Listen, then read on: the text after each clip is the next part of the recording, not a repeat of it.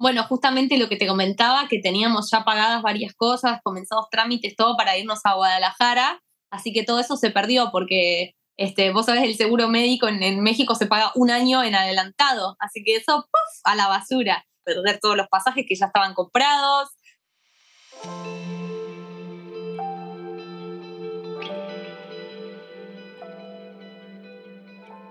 Ella es Atenas, una famosa cantante católica, nacida en Argentina, pero que ahora vive en el corazón de miles de personas gracias a su voz y el mensaje que transmite con ella. Y lo que acabamos de escuchar es parte de sus planes para mudarse a Guadalajara en el 2020. Planes que ella y su esposo tuvieron que cambiar de repente por la llegada de la pandemia.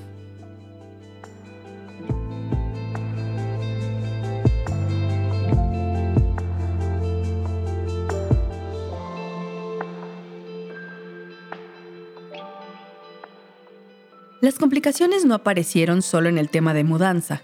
Atenas y su esposo trabajaban juntos en el proyecto de música, por lo que el paro los afectó directamente tanto en planes profesionales como personales.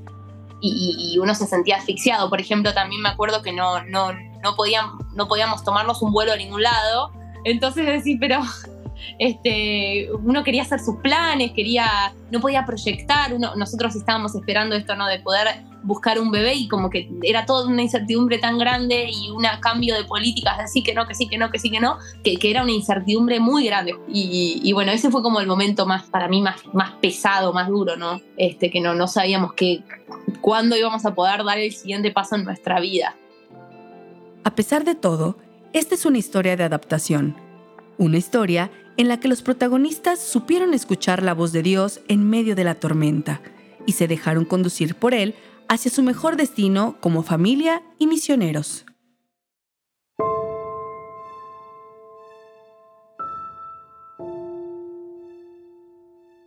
Bueno, para mí la pandemia fue un signo de cómo Dios, a pesar de todo, nos, nos, nos acompañó muchísimo.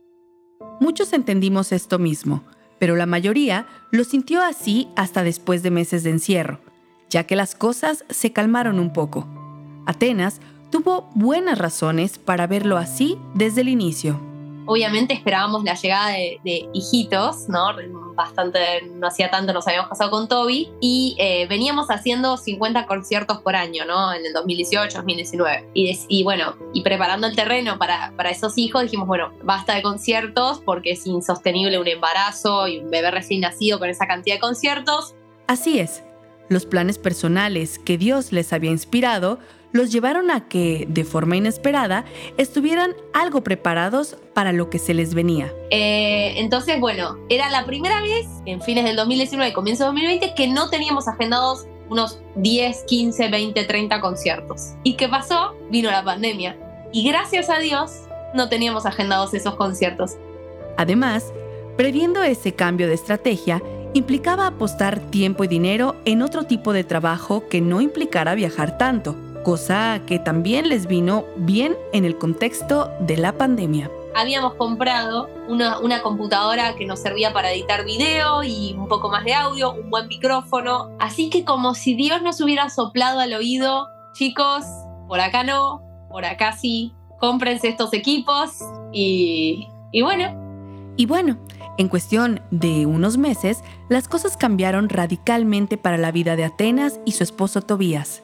Todo se dio de una forma que podríamos decir fue muy providencial. Pero bueno, después en oración, mucha oración y preguntándole a Dios, Él nos cambió un poco los planes y terminamos viendo a Estados Unidos a trabajar con nuestro productor acá. Pero bueno, es como si Dios nos hubiese preparado antes de ese marzo para lo que venía y, y para sacarle el mayor jugo posible.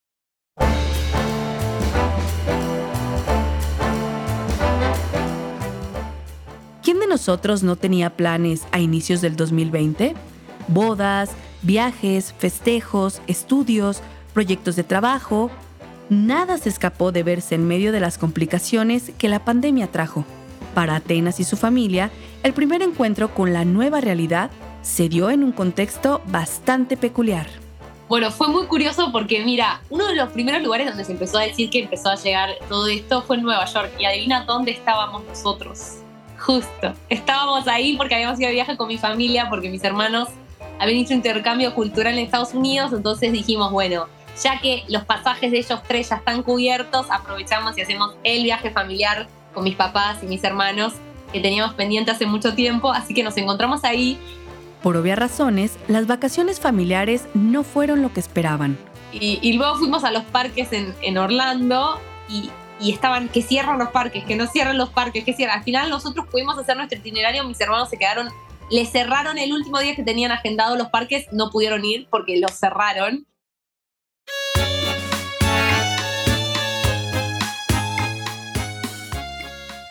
Así que estábamos en el ojo de la tormenta y nos volvimos a Argentina y ahí ya sí habían aplicado lo de los 15 días que si volvías de viaje te tenías que quedar. De regreso a casa, Atenas y Tobías comenzaron a verse ante las primeras dificultades de la pandemia en la vida cotidiana. Cosas que, para muchos, se resuelven de forma tan sencilla en el día a día. Ese año era una complicación enorme para cualquiera.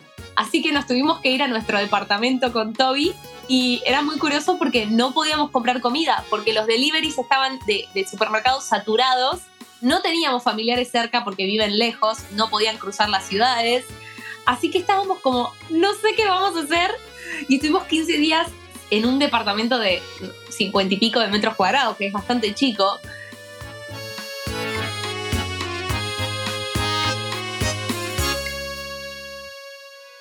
Algunas cosas se les acomodaron de forma providencial. Sin embargo, eso no significa que los problemas en temas laborales no se hayan hecho presentes también.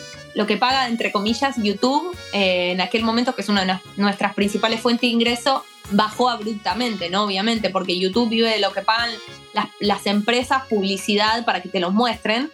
Y obviamente durante el 2020 todas las empresas se retiraron de todo tipo de inversión, todo tipo de publicidad, y eso cayó bastante, ¿no? Entonces eso sí nos afectaba un poco económicamente, pero bueno. Claro, sumado a las dificultades económicas, venía también el estrés y la frustración del mero encierro. Sí, sobre todo en Argentina que se estiró mucho tiempo las medidas restrictivas, fueron muchos meses. Por ejemplo, nosotros no pudimos ir a misa presencial, si no me equivoco, ya hasta fin de año, una cosa así.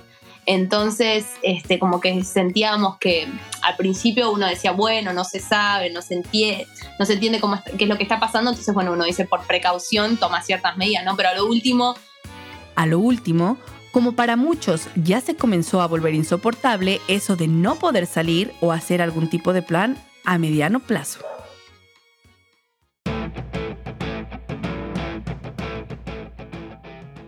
Atenas y su esposo entendieron que la mejor manera de no volverse locos en el encierro era, entre otra cosa, tratar de mantener un buen ritmo de trabajo, mantenerse enfocados en cosas productivas que los hicieran sentirse bien y de paso estar en contacto con su comunidad de seguidores.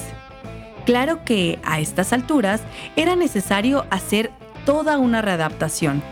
Recordemos que cambiaron los escenarios por el trabajo en casa lo que hicimos fue readaptar todo, claro, eh, y dedicarnos a full a lo que era el audiovisual.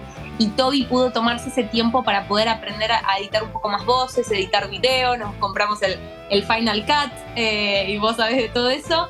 Así que ahí nos reinventamos rápidamente y bueno, y le metimos con todo lo de los videos. Si no estás al pendiente del trabajo que hacen Atenas y Tobías, déjame decirte que son una pareja que apenas sabe estarse quieta Constantemente tienen algún nuevo proyecto en las manos. Es común saber que están trabajando en alguna nueva producción, y este momento no era la excepción. Teníamos este proyecto que era el Todo Tuyo Deluxe, que fue el, álbum que hicimos en colaboración con 15 artistas católicos. Y si hay algo que caracteriza toda la labor de ellos dos, es la valentía con la que actúan. Después de todo, son gente de mucha fe, gente que se confía a Dios en lo personal y en lo profesional y redoblamos las apuestas porque en principio iba a ser solo audio y, bueno, providencialmente pedimos un video para, para redes de Celinés y nos mandó un video espectacular con un fondo blanco y dijimos, ya está, a todos sale fondo blanco y le damos al fondo blanco. y como en toda producción, los problemas no tardaron en llegar. Aunque en esta ocasión los problemas iban más por el lado de lo estético. Y en casa tratando de poner la cámara. Ay, me acuerdo esto. Se me había, mira, esto te lo cuento en secreto a vos y para todos los que escuchen el podcast. Se me había roto un diente terrible.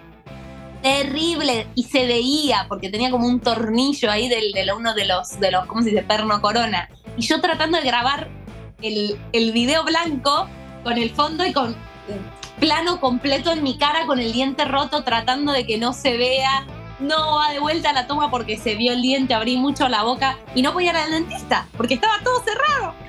Así que bueno, surfeamos la ola, se pudo hacer y bueno, tratamos de dar en ese tiempo difícil un, signo de, de unidad también, ¿no? Y de comunión entre los hermanos.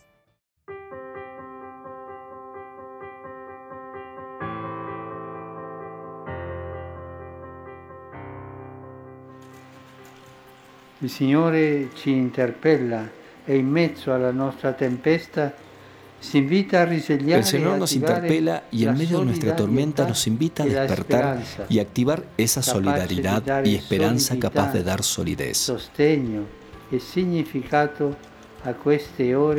Contención y sentido a estas horas donde todo parece naufragar. El Señor se el Señor se despierta para despertar y avivar nuestra fe pascual. Tenemos un ancla. En su cruz hemos sido salvados. Tenemos un timón. En su cruz hemos sido rescatados. Tenemos una esperanza. En su cruz hemos sido sanados y abrazados para que nadie ni nada nos separe de su amor redentor. Dicen que tiempos difíciles forjan personas de buen corazón. Y para muestra de ello, no es necesario buscar grandes hazañas que se den una vez en la vida. Con pequeñas acciones en lo cotidiano, también se demuestra la grandeza del corazón Atenas tuvo la bendición de ser testigo de esto. Bueno, eh, lo que te comentaba que los primeros 15 días tuvimos que quedarnos y no teníamos cómo comprar comida, o sea, no es algo que es lindo. Y que personas como el portero del edificio, que es el que cuida, no sé cómo se dice en México o en otros países, él, que no tenía nada para ganar con nosotros, que apenas nos conocía, que no tenemos ninguna relación se haya tomado el tiempo de ir y comprarnos comida y traérnoslas a nuestra casa, para mí fue un gesto tan lindo, ¿no? Como que tan desinteresado que, me llenó el corazón, ¿no? Y, también este chico de la iglesia que, apenas relación teníamos, un hermano, ¿no? En, Jesús, que también nos fue, nos buscó comida. Ufa, ¿viste? Uno se siente como, tuve hambre y me diste de comer, como que lo hicieron con vos. Así que esos dos gestos así porque bueno, la familia, los amigos, ellos siempre están, siempre ayudan y todo, pero que alguien así lo haga me pareció algo espectacular, eh, sencillo y pero hermoso. Otro momento en el que pudieron atestiguar la grandeza de un corazón fue aquel viernes 27 de marzo al presenciar al Papa Francisco solo en la Plaza de San Pedro, siendo un signo de humildad unidad universal muy épico, ¿no? Parecía una película con la lluvia, todo en la luz tenue, la oración, pero muy lindo porque uno podía, podía decir, no, bueno, eh, lo que es internet, las redes se pueden usar para cosas malas, pero en ese momento nos tenía toda la iglesia, incluso más que todo el mundo, ¿no? Rezando y orando en ese momento, acompañando al Papa ahí. Y, y bueno, me acuerdo eso sí, de ser un momento muy, muy emocionante y donde todos estábamos unidos en oración. El pasaje en el que los discípulos están en la barca en medio de la tormenta fue el elegido por el Papa para invitarnos a reflexionar aquel día. Sin duda alguna, un pasaje que encajaba perfecto con las circunstancias en las que nos encontrábamos todos. Y de nueva cuenta, de forma muy providencial, el trabajo de Atenas se vio directamente orientado a lo que se venía. Mira, justo, justo, eh, ahora en el, año pasado lanzamos una canción basada en ese pasaje, que no sé si todavía lo escuchaste, sino eh, te invito a que lo hagas y a todos los que están escuchando el podcast, eh, que se llama Es el Señor. y que dice eso, es el Señor quien conduce mi barca en medio de tormentas, en medio de las aguas, es el Señor de la tierra y los mares quien tiene el timón y quien tiene el control. Y precisamente, muchas veces nos dejamos llevar por la fuerza de la tormenta y nos olvidamos de que Jesús viene con nosotros en la barca. Él dirige este trayecto. Es un aprendizaje que hay que seguir haciéndolo, ¿no? Este, Dios siempre nos termina mostrando su fidelidad y que Él tiene un propósito y eso. Y si no nos los muestra, en el fondo sabemos que Él nos ama y si permite las cosas es por algo, ¿no? Pero, pero bueno, uno tiene ese corazón que quiere controlar, que quiere tener todo, eh, entre vaga redundancia, bajo control y demás, y sobre todo en esos tiempos de tanta incertidumbre. Pero al fin y al cabo siempre Dios nos, muestra su rostro misericordioso. Y así también fue ese año, ¿no? Con nosotros, sobre todo con nuestra familia.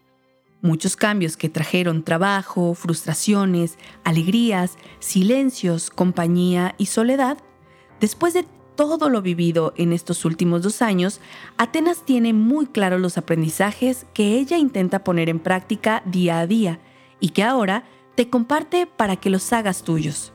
Bueno, primero obviamente eh, tratar de estar cerca del Señor, ¿no? Pues si uno está lejos se, le enfría el corazón y también se enfría nuestra relación con Él y en quién va a confiar, en un ser lejano, en alguien que, que no, que no estoy en contacto, ¿no? Entonces, si estamos cerca de Jesús, eh, su presencia nos ayuda, ¿no? Eh, y esto obviamente con la oración, con los sacramentos y demás. Y después, este, vivir haciendo toda nuestra parte, pero también tomando las decisiones eh, sabiendo que, tenemos ese Dios, ¿no? que nos respalda. Por ejemplo, tomando riesgos en fe. creo que eso le, demuestra a Dios que, uno confía en Él, que cree en Él eh, lo digo en mí, en, nuestra historia, en nuestro matrimonio, en, eh, de nuestra familia en nuestro ministerio, ¿no? Varias veces hemos tenido que hacer opciones en riesgo, en fe, apostando, invirtiendo, creyendo en eso que Jesús nos iba mostrando, en ese paso que teníamos que dar. Y, creo que eso es decirle a Dios, mira Señor, estoy confiando, estoy creyendo, estoy soltando, ¿viste? Me arriesgo por vos porque creo en vos. Eh, y, eso es como para mí pasarlo a la práctica, no solamente decirlo.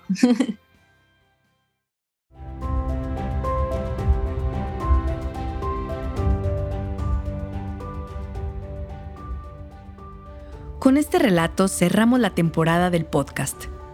Todo el equipo de Juan Diego Network te quiere agradecer que nos hayas acompañado hasta aquí. Esperemos que nuestro trabajo haya servido para recordarte que aún en medio de la peor tormenta, siempre puedes confiarte en manos de Dios, pues Él es quien lleva el timón de la barca. Yo soy Mia Schroeder y ha sido un placer acompañarte a lo largo de estas historias de luz en medio de la tormenta. Que Dios te bendiga y nos escuchamos muy pronto.